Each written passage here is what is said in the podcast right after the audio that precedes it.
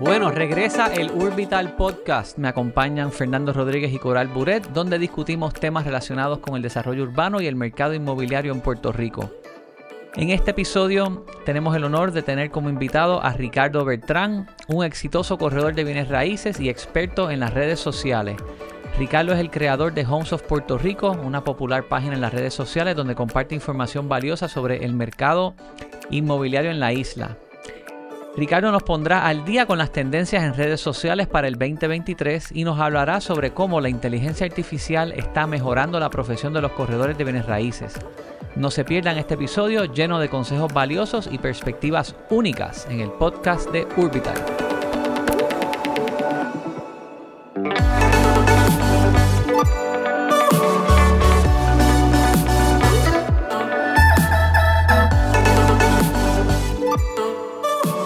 Drum roll. ¿Podemos poner un drum roll? este, drum roll, eh, empezamos este episodio grabando con ChatGPT la introducción del primero. Ricardo, tremenda, tremenda manera de hacer tu entrada.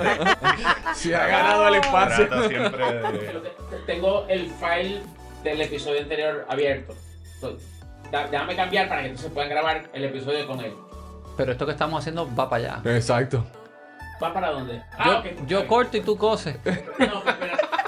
Te dejan ahí ya. Hashtag, Tenemos cortas, 4 tú minutos y cortas. 20 Tiene una segundos. carnicería ahí, Caballo, ya. esto es oro lo que él acaba de hacer. Coso. Esto es oro. Quedó, quedó. Bueno, Ricardo, entonces cuéntanos, parece que pasaste las navidades eh, envuelto en el chat GPT. Pues mira, no. Eh, actually, esto de No me la ChatGPT- primera vez que lo usas. No, pues ya llevo como dos semanas usándolo, pero lo descubrí ahora. O sea, hace dos, dos semanas y media, ya tres. Y esto para mí ha sido un game changer. Este, pero antes de hablar de ChatGPT, quería aprovechar, como estamos en un año nuevo, hablar sobre las tendencias que yo veo que van a ser bien importantes para las redes en el 2023. Eh, mucho cambio en el, en el approach que tenemos que hacer con el contenido, eh, a diferencia de, ¿verdad? de años previos. Y si es algo que, ¿verdad? Si quieren escuchar, pues estuve haciendo mi research este, y es algo que he cotejado, ¿verdad? Que como que digo, sí, es verdad, yo lo estoy viendo. Y hay una serie de cosas que creo que les va a volar la mente. Así que vamos Ya- por ahí. Es que ya, ya nos volaste la mente. Adelante. Sigue por ahí. Estamos Pero a mí lo que me encanta de Ricardo, fíjate que él hace su research, él lee todo esto, pero entonces valida que lo que dice esto realmente es cierto. Claro, o sea, no- que él tiene. No voy a mencionar algo por mencionarlo, tú sabes. Todo el ejercicio que tú haces antes de cada podcast. Exacto. Eso es verdad. Exactamente. Pues mira, tendencias para el 2023 eh, en redes sociales, entiéndase Instagram, TikTok, Facebook, Twitter, Twitter. gracias. Mira, eh, el 2022 se vio como un año de mucho contenido bien overly produced. O sea, mucho editaje, Filtro. mucho filtro, mucho miro directo a la cámara. Ahora se está viendo una tendencia en que estamos gravitando más hacia contenido orgánico. ¿Y a qué me explico con contenido orgánico? Que tú te sientes que estás viendo a alguien que a lo mejor no le ha puesto mucho enfoque, entre comillas, eh, en hacer una mega producción. Gracias. O sea, yo que estoy aquí en ropa de ejercicio y sin peinarme. Y, Bueno, y estamos todos. Y muy- Coral, que siempre se queja de que le tomo una foto y no sale bella y glamurosa. Mira, Coral, la tendencia es que no te tienes que arreglar. Porque sabes que el, eh, lo- los usuarios están tan saturados de, de tanto influencer y de tanto de, de tanto e-commerce, de por todos lados tú te ves con una avalancha de información Como sobreproducción. como Sobreproducción. exacto, sobreproducción en términos de y se siente que no es genuino. Y estamos gravitando ahora a contenido orgánico. Sí, como eso de que esos memes que dicen Instagram versus reality. Exactamente. Ajá. Ajá, No solamente eso, fíjense también que Instagram y Facebook han introducido eh, el- la, la posibilidad de tú suscribirte a, a un content creator. Eso significa que llegamos a un punto en que, obviamente, hay, un factor de monetización, pero llegamos también a un punto en que las personas quieren tener una conexión más íntima con el creador, con el content creator, y poder tener un acceso directo eh, a esa persona. Y eso se ve mucho cuando tú pagas las suscripciones, ¿verdad? Por, para seguir a una persona. Usualmente te proveen unos chats aparte que es exclusivo para ese grupo de suscriptores. Y eso es parte de eh, gravitar hacia un contenido que es más orgánico porque tienes ese acceso directo y a lo mejor lo que estás posteando en tu página principal, por más orgánico que tú piensas que es, las personas como aún quieren tener ese contacto directo contigo. Porque muchas veces, personal, por ejemplo, si- personal. si tú me dices a mí que hay una persona que, que es una figura pública, por dar un ejemplo, que tiene un chat aparte y tiene contenido exclusivo, que yo voy a poder interactuar con esa persona, pues mira, eso es algo que a mí me va a interesar porque yo voy a poder interactuar a un nivel más personal con esa persona. Y eso, y eso es algo que, que ya está corriendo. O sea, los subscription eh, en las plataformas de Instagram, de Facebook, imagino que TikTok eventualmente lo tendrán, si es que no lo tienen, yo no sé mucho de TikTok, pero eh, otra cosa que, que está siendo bien eh, prevalente es lo que yo, se conoce como los fake podcasts, los podcasts que son fake. Si como parte del movimiento, ahora me explico. Sí, porque La tu cara de cara. Giancarlo vale no te oro. preocupes que No es nada está malo. validado Winston, y en tranquilo. efecto es un podcast. Es que ya me explicó. antes. Básicamente es un podcast en video. Un podcast en video, pero que la persona que lo está grabando, ese el creador, lo está haciendo con un propósito de, de aparentar ser más orgánico. Eh, ¿Por qué? Porque el espectador que está viendo eh, a la persona, que por lo general esto es lo que va a estar haciendo, se va a poner unos headphones, va a estar como en una mesa con, con luces iluminadas atrás, como si estuviese en un estudio. Como nosotros ahora. Exacto. Pero la diferencia es que no va a haber nadie. Él va a estar hablando sola. y va a tener la cámara a un ángulo donde no va a estar mirando directo a la cámara. Y él está hablando como si estuviese, él o ella, eh, como si estuviese eh, comunicándose con alguien, pero la realidad es que está solo. Eso es Está un dando fake. información y posiblemente lo has visto ya, pero subconscientemente no te das ni cuenta. Pero cómo habla como si estuviera como... ¿Y quién le responde? Crea un, Yo crea te un estoy script. grabando así, yo te Porque estoy es como lado. si eh, me- el, ejemplo sería como Está que yo estoy hablando, Sí, pero... ¿verdad? Que si Y- tú estuvieras hablando con él. Claro, pero si no hay otra voz contestando, tú No, sabes... porque- no, porque recuerda que otra cosa que es eh, que es un trend bien prevaleciente es que hay menos eh, Attention span. no, no, es- sí y no, pero hay menos storytelling que es lineal, que es eh, que empieza en el principio y Mm. termina al final. Ahora se está dando que, que tú entras como a mitad. Eh, a mitad de lo que tú estás diciendo. O sea que, por ejemplo, es como si Coral ahora mismo me estuviese grabando lo que yo estoy hablando Pero de la nada y, y yo no estoy mirando a Coral, pero entonces estoy hablando sobre lo que, ¿verdad? Lo que son las tendencias de las redes sociales. Y es que yo ahí que- cortó Coral y ya yo tenemos un clip que fue a mitad del podcast y yo estoy hablando solo, yo no estoy hablando, o sea, no hay una interacción. Que yo creo que eso pasó cuando Facebook intentó o lanzó los Reels el año pasado bien duro. Que solamente permite, por lo menos en Instagram, permite que sea de un minuto. Si no te corten contenido. Sí. Bueno, pero es que eso era la otra cosa que yo le preguntaba a Ricardo, porque Instagram por lo menos ha permitido ahora que los reels y los stories sean más largos. Sin embargo, lo que me está diciendo Ricardo es que los clips más cortos, 7 segundos, 9 segundos, 10 segundos, son más vistos, claro, porque tú lo ves rápido, pero déjame volver a verlo, y le das para atrás, para atrás, para atrás, y lo ves tres veces, entonces le estás señalando al algoritmo, al famoso algoritmo, que ese video está tan bueno que este lo vio tres veces. Ujú. Claro, y entonces Instagram, en este caso Instagram, te va a querer, eh, va a querer compartir ese video porque no es lo mismo que un, Un video video de dos largo. minutos. Se reproduzca montones de veces versus un video de 7 segundos se puede reproducir muchas más veces. Entonces, mucho más rápido a lo que tú llegas. eh, a, ese, a ese outreach. Entonces también, por ejemplo, una estrategia, todas estas estrategias yo las trato de implementar. eh, algunas funcionan, algunas no. Entonces, una de las cosas que, que básicamente eh, a mí me, ¿verdad? me está dando resultados es hacer el, el tipo anti-niche, que es normalmente cuando uno empieza una página, uno empieza con la idea de que tú te tienes que especificar en un solo tema para entonces eh, pues ganar audiencia de esa manera. El anti-niche lo que dice es, mira, no te enfoques en una sola cosa. Tú puedes escoger, decir, yo voy a hacer el video de, de real estate, solamente propiedades de alquiler. Ese va a ser mi nicho.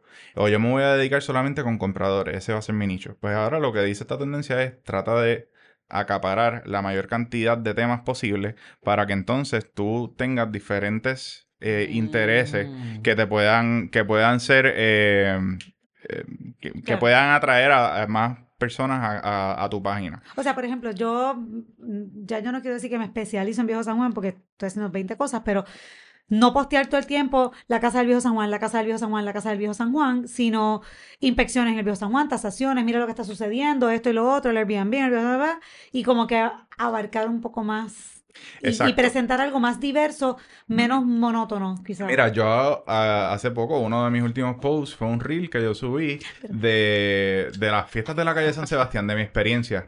Y adicional a eso, en, en YouTube, yo hice un YouTube short de cómo fue mi travesía llegar de mi apartamento, eh, que, que utilicé el tren y cómo fue toda la experiencia hasta llegar a la calle de San Sebastián. Y cogí y grabé y lo, y lo subí a YouTube Shorts. Porque YouTube Shorts es otra de las plataformas que está cogiendo mucho auge. Porque ya los videos de formato largo, eh, YouTube reconoce que sí, eh, son buenos y todavía hay interés, pero el hook para atrapar a clientes es short. eh, los eh, eh, que, YouTube. Shorts que son verticales y son videos cortos, no más de un minuto. No más de un minuto. Claro, porque entonces esa es la clave para entonces tú agarrar a la persona y entonces tener que dentro de YouTube Shorts tú, está el botón de suscribirte al canal. Pero hay una guerra ahí porque yo, yo soy usuario de YouTube.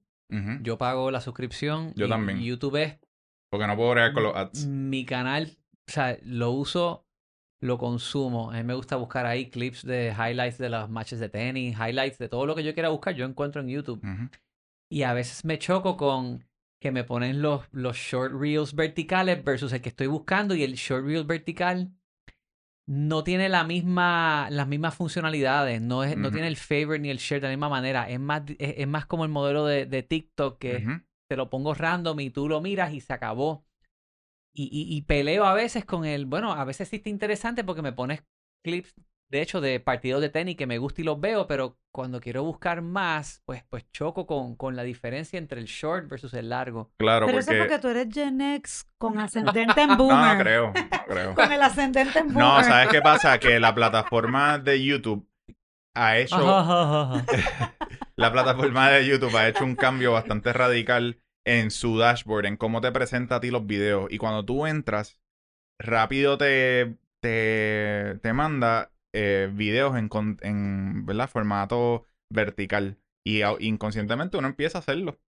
Wilton está con Wilton está con pavera. Pero dime que no es cierto. Le dio. No, no, definitivo, no, no, tranquilo. ¿Qué más, Este, Ricardo? Pues mira, eh, otra, otra herramienta que es indispensable para utilizar es Google My Business. Eh, Google Ah, My Business. con eso este año. Muy bien. Ajá. Sí. Google My Mira, Business. Gen X con ascendente millennial. Eh, yo nací en el 80. Mira, no, este es Gen X. No hay manera. Este, Google My Business es una plataforma que es excelente para tú hacer, eh, eh, conseguir leads para tu negocio. ¿Por qué? Porque Google es la plataforma de búsqueda más grande del Claro. mundo, seguida por YouTube.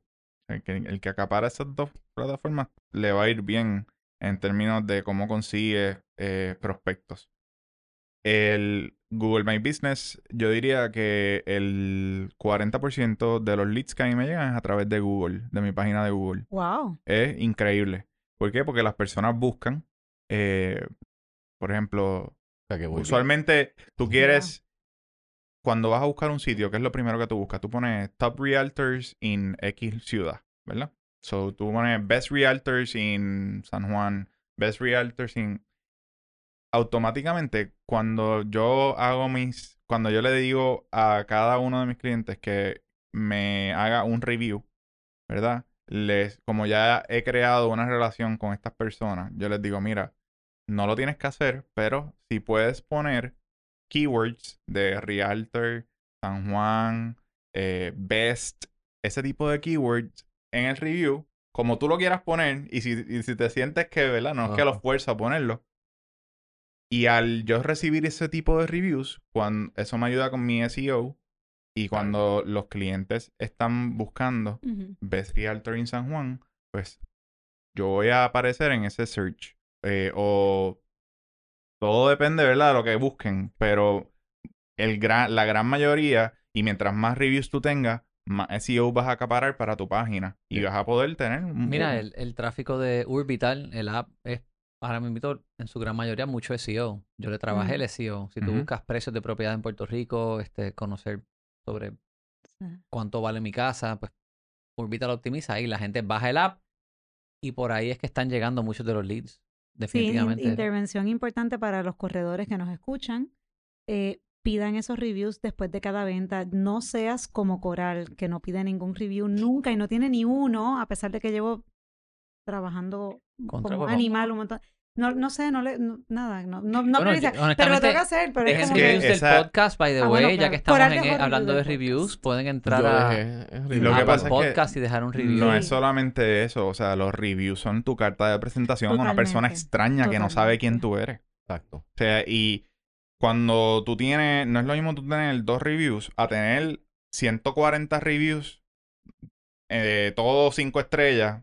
O sea, eso le va a dar más seguridad a la persona. a ver si, "Oye, o sea, esta persona brega bien. Eso es lo que uno piensa cuando uno ve una página. Cuando tú vas a comprar en Amazon, tú no compras. Si yo, yo rápido me fijo en los, en los reviews negativos antes de comprar. Claro. Digo, a mí no, no, positivo, no. Yo quiero ver el, el que dice una estrella. Exacto. Y si veo que tiene muchos de una estrella, pues no compro el producto. Pues es lo mismo con el- un servicio profesional. Si tú ves que tienes muchos buenos reviews, pues las posibilidades de que tú vas a hacer un reaching out. Y lo bueno de Google My Business es que te hace un tracking de todas las personas que te llaman a tu número de teléfono que tú tienes registrado con Google My Business. Y lo puedes ver en, en verdad, en las estadísticas de tu página. Eh, y puedes también decir, ok, pues cuántas de estas personas son leads que se han convertido a clientes. O sea que eso es, es una herramienta súper importante. Y si se trabaja como una página como cualquier otra red social, tú le puedes poner fotos de propiedades que tú tienes. O sea, tú puedes ponerle, ¿verdad? Las horas de tu trabajo. O sea, es una página muy completa para tú tener un segundo, un, un boost para que tú tengas más, más clientes que te hagan un outreach.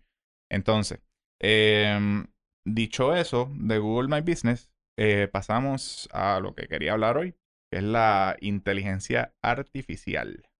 Eh, básicamente, Ahora sí. Ahora sí se ¿qué es lo que bueno. ustedes saben de, de- de inteligencia artificial? Porque tú me No miras a la- mí. Bueno, no sé. pero- Yo soy el, yo soy el boomer aquí, que aparentemente no sé nada de tecnología, yo no he escrito nada de tecnología. Dale, ¿qué, qué- qué es la inteligencia Ahí artificial?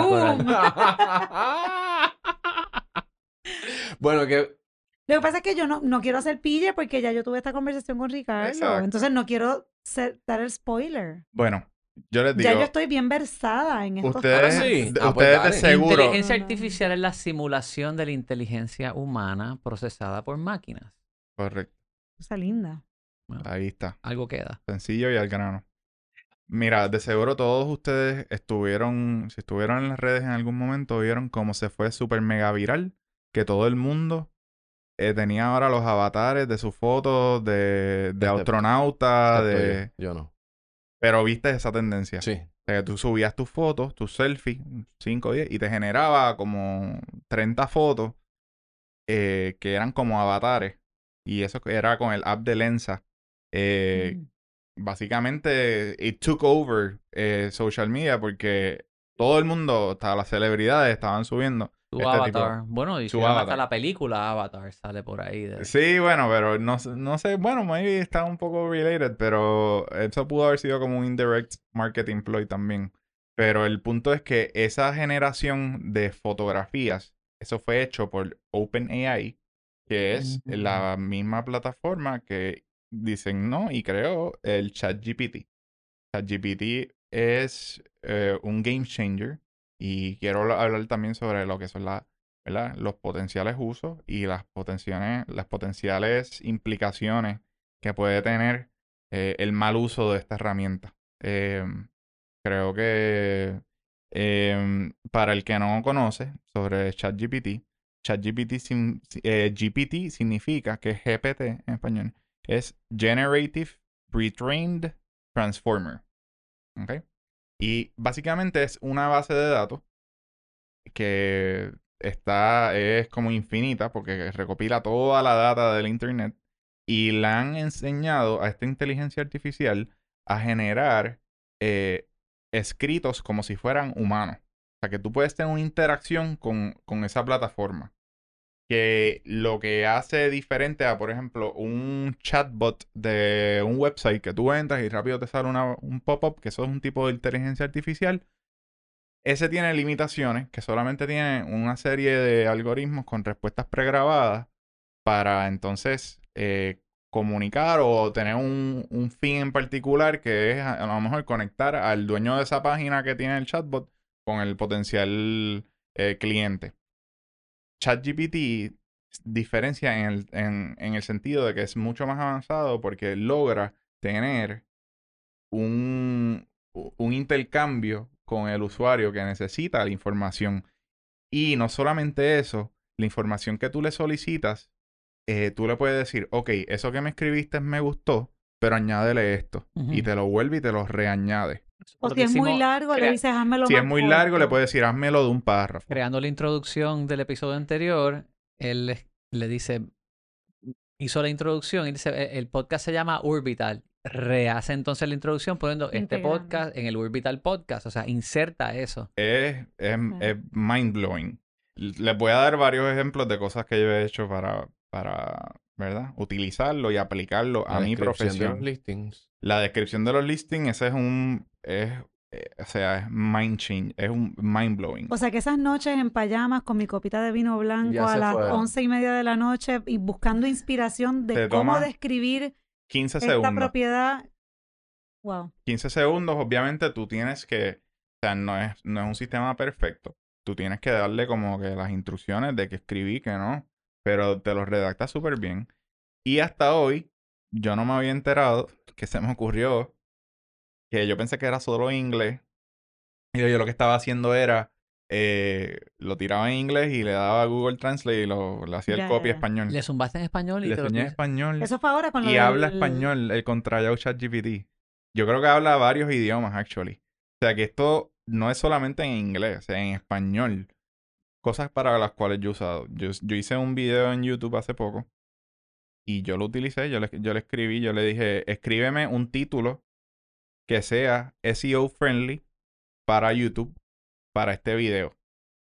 Y me hizo un super mega título para mi último video de, de Facebook, que era un video de un terreno. Entonces a veces uno, bueno, uno busca inspiración y tú dices, diablo, no sé ni qué poner por un terreno como que se sienta catchy, Más que sea SEO friendly. ¿Cuál fue el título? Este, te digo ahora. Eh, lo Este voy a está en YouTube. ¿verdad? En tu YouTube. En Sí, ese es mi canal de Homes YouTube. of Puerto Rico. Homes of Puerto Rico, Shameless Plug.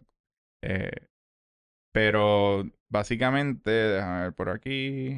Aquí, vamos a buscarlo. Bueno, y en lo que Ricardo lo busca, él me estaba contando también que él pone ideas para hacer videos. Por, por ejemplo, eh, ChatGPT, créame un script eh, para un video de un corredor mostrando la propiedad. Y él te dice, escena 1, corredor entrando por la puerta. Escena 2, eh, pan out a la- al, al landscape. Este, escena 3. Y te da el script de cómo grabar. ChatGPT, créame la agenda del podcast de esta Ajá. temporada. Uh, Sí, Tema. temas. Trending, temas trending de bienes raíces Para y el tecnología. 2023. Mira, el- dale, ya- ya encontré- ya encontré el título, ¿verdad? El título que le puse al video es Eco Paradise, dos puntitos, Rare Plot of Land for Sale in Arecibo, Puerto Rico. Invest in Health and Nature. Uf, O sea, eso fue un título que es SEO Básicamente, friendly. SEO friendly. Y adicional a eso, le pedí que me hiciera el description para el video. Eh, y el description para el video, pues básicamente, pues tiene, ¿verdad? Eh, me generó todo el description. Y adicional a eso, le pedí que me pusiera los tags del video. Que me diera los mejores tags que hiciera que el video estuviese... Que eso a veces es lo más difícil, lo más que toma tiempo Claro. eh, pues encontrar tags que sean relacionados a tu video. Y a veces uno, pues uno piensa y se le olvida y ya, como que no sabes qué otros tags poner, pues él me tiró como 30 tags. wow. Eh, otra- otras herramientas que... Lo ¿verdad? usé. que, que pueden ser muy no, no, aquí efectivas. se vendió ChatGPT ya. Pero fíjate, tú sabes que algo, algo, te- déjame, déjame hacer una, una intervención Nece- breve. Cada vez que yo eh, escucho o me entero de algún sistema nuevo o de alguna noticia o qué sé yo, mi mamá me dice, ay, me estoy leyendo este libro de este médico que se curó con pensamientos positivos. O sea, yo siempre busco eh, fulano de tal o whatever, controversy. Por ejemplo, yo pongo eh, ChatGPT, controversy. Entonces, mira lo que me sale. Hace dos días, una noticia de NBC News dice ChatGPT passes MBA exam given by a Wharton professor. Hace un día, ChatGPT wrote $600 article in 30 seconds, freelance writer.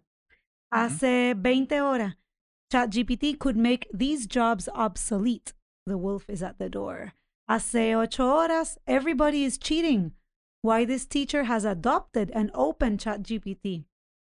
Y hace 11 minutos, ChatGPT passes exams from law and mm. business schools. espérate, Armando Valdés Prieto Ujú. acaba de poner un examen de la reválida de leyes de Puerto Rico, lo tiró en ChatGPT y de las tres preguntas, la primera la contestó bien, la segunda Le faltaba le faltó un poco, pero, pero de una base, o sea, eh, sí, sí, este, Ajá. No solamente eso, tú, tú le puedes dar una instrucción de que, por ejemplo, el tono de cómo se escribe que sea diferente. Puedes ponerle, ponle un tono más jovial. This is scary stuff. Lo es, pero sabes que también era scary stuff la, la revolución industrial. No, es la y, evolución. y esto es parte de adentrarnos al futuro. Lo que pasa es que, pues, yo pienso que esto es algo que es nuevo para todos nosotros y no sabemos cómo, cuáles van a ser las implicaciones, por ejemplo, en educación. Eh, Bueno, en Puerto Rico, mientras se siga yendo la luz, no creo que haya mucho problema. Pero mira, para que tengan una idea, tú- ustedes conocen la plataforma de, que usan la- las escuelas que se llama Turnitin, que, que es para detectar el plagio. Mm. Eh, sí. Informes de- hechos con ChatGPT pasaron la, el, el screening que le hace Turnitin. Wow. O sea que te lo escribe como si fuera contenido original. Entonces llega un punto, ¿verdad? Que yo digo, ok, pero las personas que, sí, perfecto para, para nosotros que a lo mejor, ¿verdad? Lo necesitamos porque es como un asistente virtual que nos ahorra un montón de tiempo, eh, funciona fantástico. Pero para personas que están aprendiendo a escribir, No, ¿sabes? no, no se puede. tiene que haber una serie de regulación, me imagino que en el futuro, que, que es- eso estará por verse, ¿verdad? Cómo, cómo esto va a impactar. Porque las personas que a lo mejor, pues, pues si dicen, pues, ¿para qué voy a pasar el tiempo de aprender qué es sintaxis Claro. cuando esto me lo hace por mí? Tú sabes que estoy pensando que yo quiero, voy a hacer un experimento esta noche. Yo, yo, yo me esmero mucho con esas descripciones. De verdad que es una parte de mi trabajo que yo disfruto. A mí me gusta mucho escribir. Yo, a mí siempre me gustaba leer y siempre me destaqué en la escuela y en la universidad por habilidades de redacción. Yo soy bien chabona, los acentos no se me escapan. Esto no se escribe así, esto se escribe así. Soy, soy como que soy bien sensitiva a eso. Y yo disfruto sentarme en las payamas a las once y media de la noche con mi copita de vino y estar, romper noche jugando, entre comillas, con palabras y buscando ideas y redactando algo original que me guste, que sienta que realmente como que muestre la propiedad, digo, más allá de que si la gente lo lee o no, o lo entiende o no, pero eso son otros 20 pesos.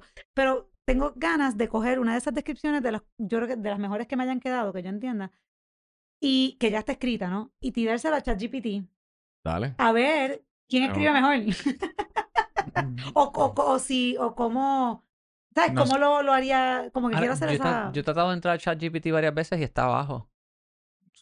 Sí, eso pasa, porque hubo tanta demanda Mm. que no se podía básicamente ni entrar, pero si le sigues dando refresh, posiblemente te deja entrar. Yo, todas las veces que lo he tratado. ChatGPT is at capacity right now. No he podido. Bueno, porque lo tiene el palo Ricardo. En- entre el libre mercado de Fernando y el ChatGPT de Fernando me siento excluido.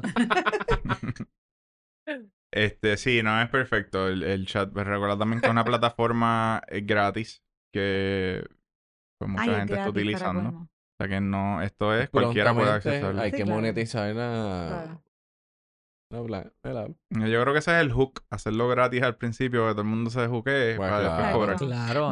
¿y para qué, para otro uso, o sea, qué otro uso así eh, adaptado a nuestro, a nuestra industria se te ocurre?